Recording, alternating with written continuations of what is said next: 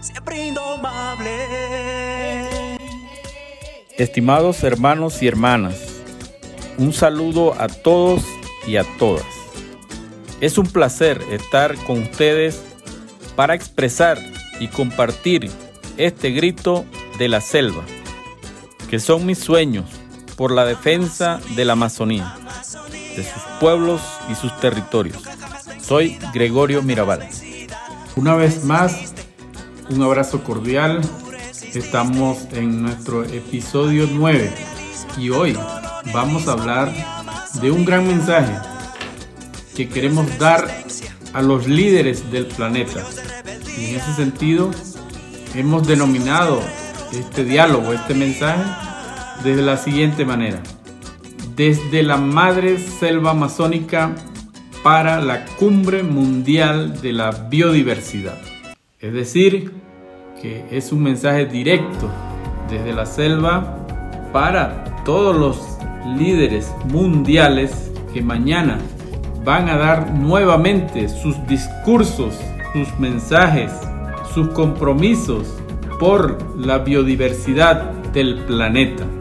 Es por eso que desde nuestro espacio es importante que sepan cuál sería nuestro mensaje para ellos. Queríamos comenzar con unas palabras que hemos oído en Naciones Unidas desde hace más de 30 años. En los discursos, en las resoluciones, en el papel, la palabra, la frase, vivir en armonía con la naturaleza, un pacto mundial por el medio ambiente. Eso hemos oído en los últimos 30 años. Y es por eso que queríamos recordarles que en la cumbre de la Tierra en Río de Janeiro en 1992 se repetían mucho estas frases, sostenibilidad, armonía, respeto a la naturaleza, biodiversidad. Luego, 10 años más tarde, en Río más 20, en el año 2002, nuevamente otra cumbre de la Tierra y volvimos a oír esos mensajes. Luego, 10 años más tarde, nuevamente otra cumbre de la Tierra en el año 2012 y volvimos a oír esos discursos, esos compromisos, esos acuerdos y siempre con la esperanza de que nuestros territorios, que nuestra Amazonía, que nuestra cuenca, nuestra Panamazonía iba a mejorar, que se iban a fortalecer los derechos humanos, que iban a respetar la naturaleza, que iban a dejar de contaminar nuestros ríos y nuestra selva. Eso oíamos. Pero la realidad hoy es totalmente distinta. Pero seguimos creyendo en un nuevo diálogo. No podemos perder la esperanza. Seguimos creyendo que se puede hacer algo ante esta catástrofe sanitaria, ante este etnocidio y este ecocidio en la cuenca amazónica. Y es por eso que hoy rescatamos nuevamente ese mensaje de, de Naciones Unidas a pesar de todos sus esfuerzos, a pesar de todos los discursos de los presidentes de los gobiernos, a principio de este mes la ONU ha reconocido que el mundo entero, que el planeta, que todas las metas que se han planteado en los últimos años no se han cumplido. Pero lo más triste es que ni siquiera un solo objetivo del desarrollo se ha cumplido para frenar la pérdida del mundo natural.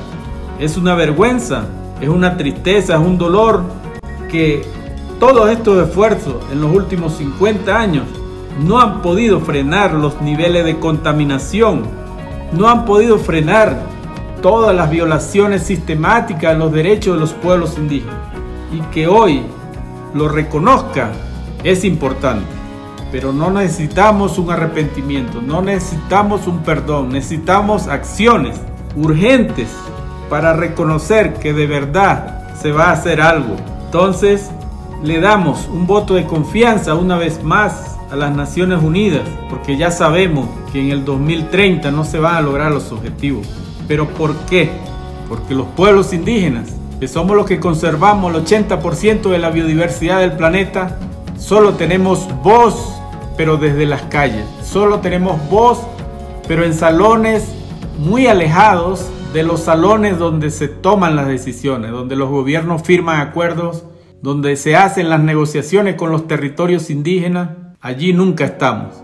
Entonces, la esperanza es que mañana o hoy en el discurso de esta cumbre mundial por la biodiversidad, ya no más planes donde no estemos sentados en la misma mesa, donde no tengamos voz, donde no tengamos participación en la toma de decisiones sobre nuestra casa, sobre nuestra madre, sobre nuestro hogar, sobre nuestro territorio que es la madre selva amazónica. Hoy también queremos rescatar y valorar y tener la esperanza en ese nuevo compromiso que se firmó el lunes pasado, que se llama el compromiso de los líderes por la naturaleza. Ahí vemos que los presidentes de los países más desarrollados, que 60 países lo han firmado. Pero quiero nombrar a los más pesados, a los que tienen ese modelo de desarrollo, a los que necesitan de los recursos naturales de la selva amazónica para su desarrollo, que es el gobierno de Francia, de Alemania y de Inglaterra o Reino Unido. Ellos han firmado ese compromiso de los líderes por la naturaleza. Una vez más se abre una esperanza, una vez más hemos oído su discurso, una vez más hemos visto sus acuerdos. Y ellos están diciendo que esta vez sí van a parar la contaminación del planeta, sí van a parar esa vergüenza de que estamos llenando de plástico el planeta sí van a construir esa tan esperada economía sostenible que nunca llega y que van a luchar por restablecer el equilibrio con la naturaleza.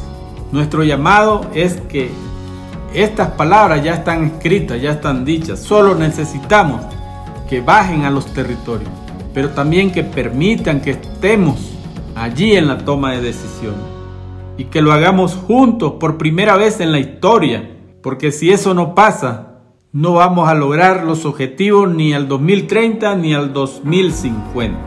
Entonces es importante que nuestras voces, nuestras palabras, nuestras propuestas no sigan oyéndose desde afuera, desde las calles, sino adentro donde se toman las decisiones.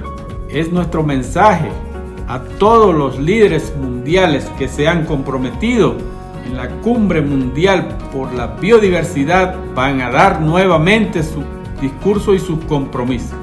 Le pedimos que digan que van a salvar la cuenca amazónica, que van a salvar la cuenca del Congo y de Nueva Guinea, que son las selvas más grandes del planeta, para que puedan cumplir con ese gran objetivo de restablecer el equilibrio con la naturaleza.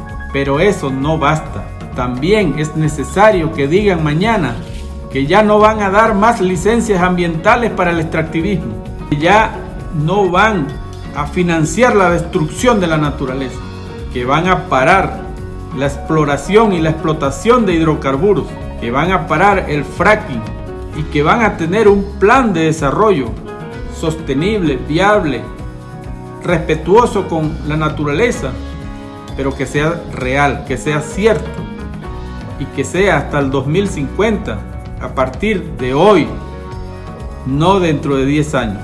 Es importante que también hablen de que van a respetar los derechos de la naturaleza y de los derechos de los pueblos indígenas, que van a respetar la consulta previa, que van a respetar la gobernanza territorial indígena de los pueblos en la Amazonía y sobre todo que van a destinar recursos económicos para los pueblos indígenas, para las organizaciones indígenas, y que van a equilibrar a favor de la naturaleza esos millones y millones de euros y dólares que se destinan para destruir la naturaleza. Porque hay un desequilibrio entre el dinero que se invierte para destruir la naturaleza y el dinero que se invierte para salvar a la naturaleza. Sabemos que hay billones y trillones para destruir la naturaleza, pero hay muy pocos millones para salvarla. Entonces, queremos su discurso, queremos su compromiso, queremos su firma, pero también queremos que financien la vida de la naturaleza y de los pueblos indígenas.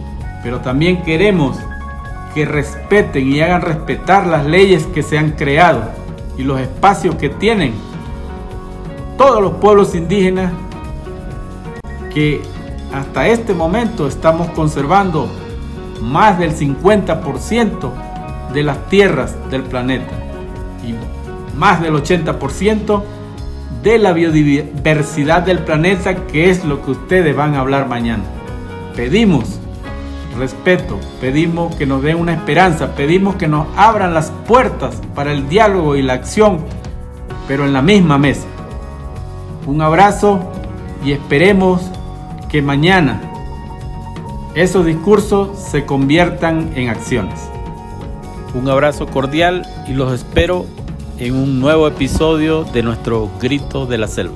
Y como siempre, los invito a seguirme, a escucharme pero sobre todo a multiplicar mi mensaje para expandir y despertar la conciencia de una Amazonía viva para una humanidad segura.